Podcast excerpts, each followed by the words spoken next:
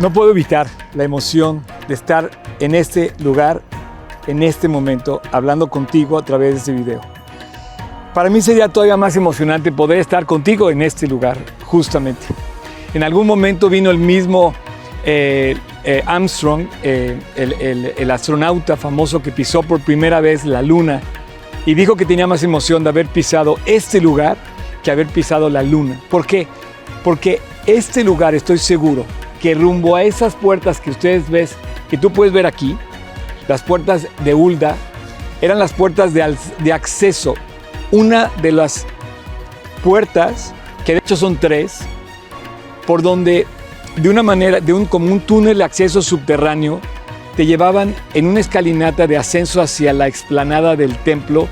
La gente entraba, debe haber sido impresionante porque al rayo del sol cruzar estas puertas y llegar a la explanada y de repente ver la majestuosidad del templo de Herodes en aquel entonces, del templo, el, famoso, el adorado templo, ha de haber sido impactante. Estar en este lugar fue un punto de encuentro para muchísima gente, para multitudes. De hecho, venían por cientos, cientos de miles.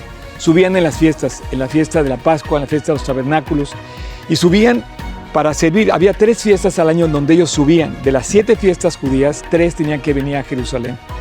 Los peregrinos para estas fiestas tenían que pasar por pues, un largo recorrido, una planeación, venir por desiertos, algunos por el mar, llegar a, la, zona de Israel, a la zona de Judea, a las montañas, y caminar y llegar para, para asistir a la fiesta en el templo. Jesús vino a esas fiestas y en los evangelios se relata justamente varias escenas, varios momentos donde Él estuvo aquí.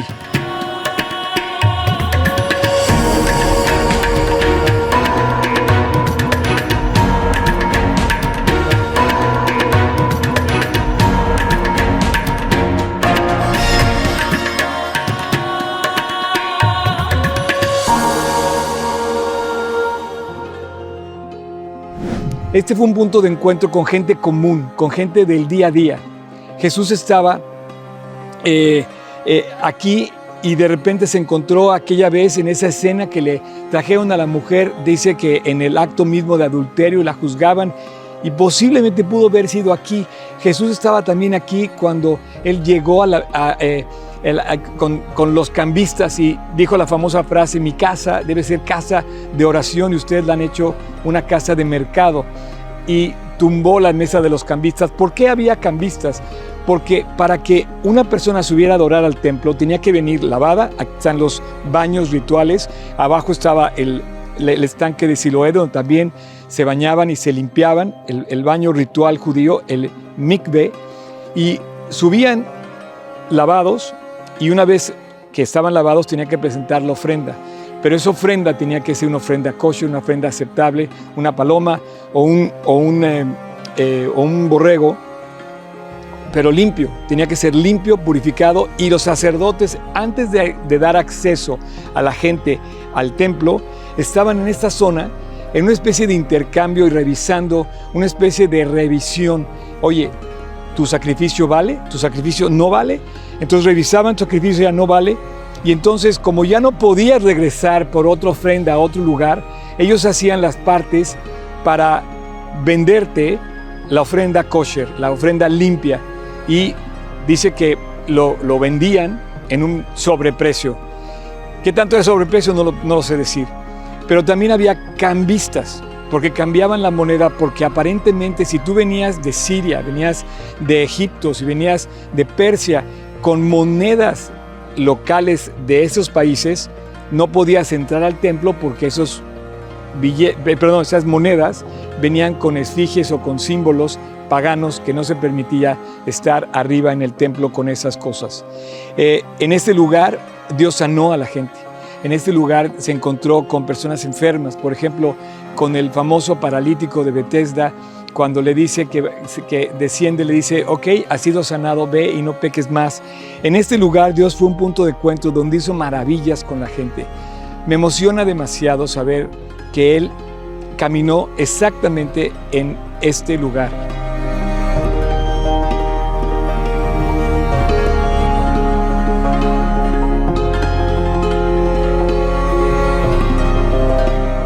el año 70 los romanos destruyen la ciudad y por supuesto una de las maneras de exponer el poderío de Roma era destruir el gran templo de Jerusalén. Esta muralla de contención, como te decía, eh, de este lado tenía dos puertas. las puertas de Ulda, una que subía, que eran estos tres arcos, que significan por un lado el nombre de una profetisa y por otro lado también significa eh, túnel, porque era un túnel, era un túnel de ascenso que te llevaba justamente al patio principal y que te mostraba el templo de frente. Ya, estabas en el atrio. Previo a eso, la gente tenía que pasar una especie de revisión, te decía.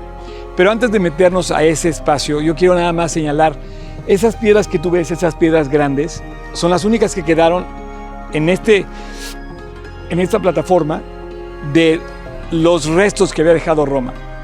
Siglos después, las diferentes conquistas que ha tenido esta ciudad y los diferentes, digamos, imperios que han pasado dominio sobre este espacio, han ido cubriendo y, llenando otra vez este muro. Las piedras que tú ves, las grandes que tú ves, son piedras herodianas de la época de Cristo. Y la piedra justo donde estoy parado yo en este momento es una piedra de ese momento. Las otras que tú ves alrededor son piedras que han hecho para restaurar el lugar y para ponerlo a como estaba. Pero esta piedra, donde yo estoy, Cristo seguramente pasó por aquí. Pudo haber entrado también por la puerta dorada que da al Monte de los Olivos, pudo haber entrado por el arco de Robinson, por la puerta de, acceso a la ciudad alta, que estaba tanto en el muro oriental como en el muro eh, eh, del este. Y también pudo haber entrado por las otras puertas que daban hacia el barrio, que hoy dan hacia el barrio de, árabe, cerca del estanque de Bethesda, pero seguro Cristo en este lugar entró. Este era el lugar, digamos, más común, en un punto de encuentro para toda la gente que venía a Jerusalén y que tenía pues el deseo de adorar en el templo.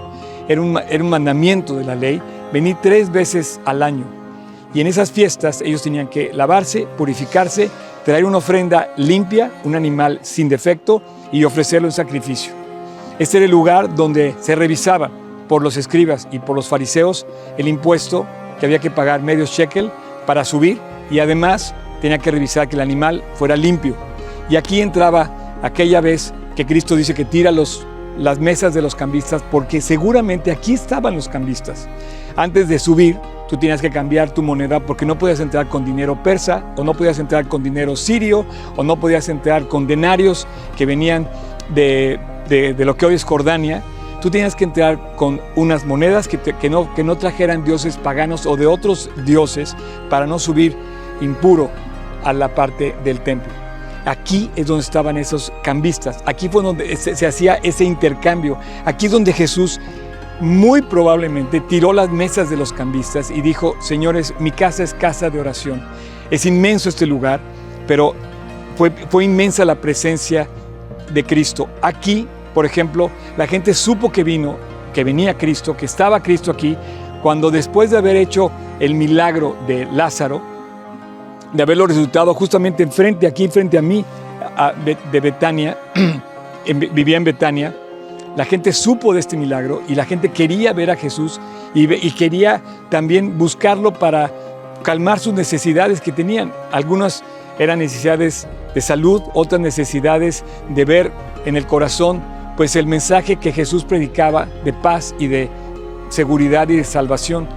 Este fue un lugar donde Él se presentó. Me emociona estar pisando este mismo sitio. Te decía yo que el famoso astronauta que pisó por primera vez la luna Neil Armstrong, y que dice que fue aquel gran paso para la humanidad, un pequeño paso para el hombre, un gran paso para la humanidad.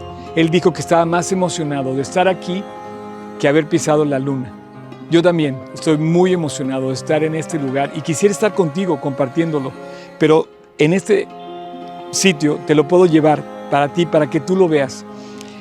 En este lugar, por ejemplo, dice que, te decía yo, que entrando en el templo comenzó a echar fuera a todos los que vendían y compraban en él, diciéndoles, escrito está, mi casa es casa de oración, mas vosotros la habéis hecho cueva de ladrones. Y enseñaba cada día en el templo, pero los principales sacerdotes, los escribas y los principales del pueblo procuraban matarle, y no hallaban nada que pudieran hacer porque todo el pueblo estaba suspenso oyéndole. Definitivamente fue un escenario donde él cautivaba. Estuvo quizás sentado en esas escaleras, estuvo quizás aquí discutiendo con alguien sobre, sobre la, realidad de la vida, pero son testimonios eh, reales. Estas eh, piedras fueron descubiertas, estaban todas cubiertas, fueron descubiertas por el famoso historiador Charles Warren eh, en el siglo XVIII. Y bueno, se me hace espectacular poderlo compartir contigo el día de hoy. Jerusalén es un testimonio vivo. Estas piedras están aquí como testigos oculares. Jesús dijo, cuando llegaron a querer callarlo y le dijeron, mira cómo te dicen eh, Osana, ¿no? Y él decía, yo te digo que si ellos no lo hicieran, las piedras lo darían. Lo harían las piedras. Así es que es increíble, pero a la vez es una evidencia real que existan testimonios como esto, donde podemos ver el escenario in situ de las cosas de la Biblia, dónde sucedieron y dónde sucederán. Jerusalén es el escenario de cuatro mil años de historia. Fue testigo de Cristo. Dios escogió dejar su nombre escrito aquí para siempre, en esta ciudad. Y Dios escogió en esta ciudad venir y dar testimonio para que tú y yo volteáramos a verlo a Él. Hoy en el 2023 volteamos a Dios y seguimos viendo al mismo Dios. Las piedras son testimonio, pero hay testimonios vivos que caminan cerca de ti que te recuerdan que Dios existe y es real.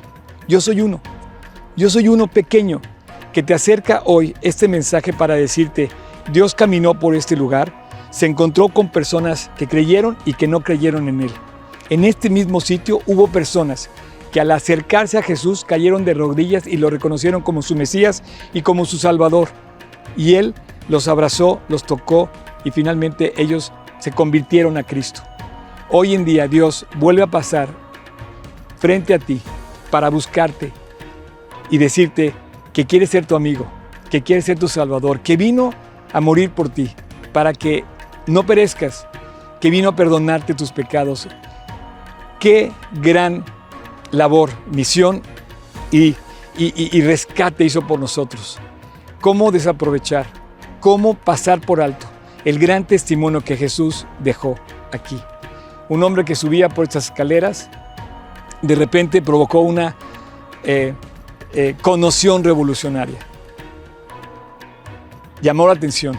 ¿Por qué? Porque cambió vidas, restauró la salud de ciegos, de cojos, de personas que inclusive habían muerto y cambió el corazón de muchas personas.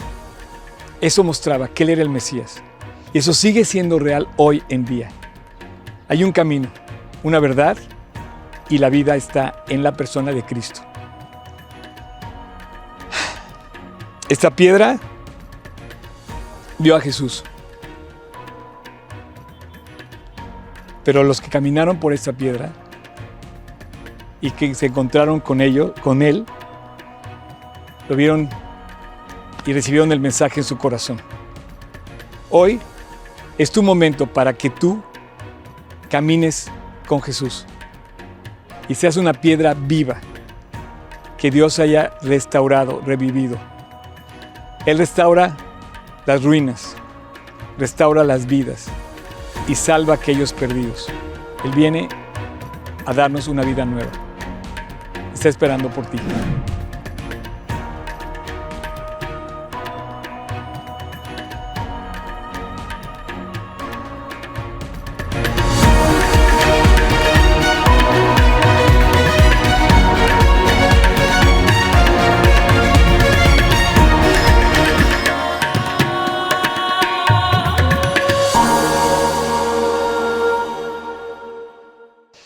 Esta es la parte que te muestra la marca herodiana de la época del rey Herodes.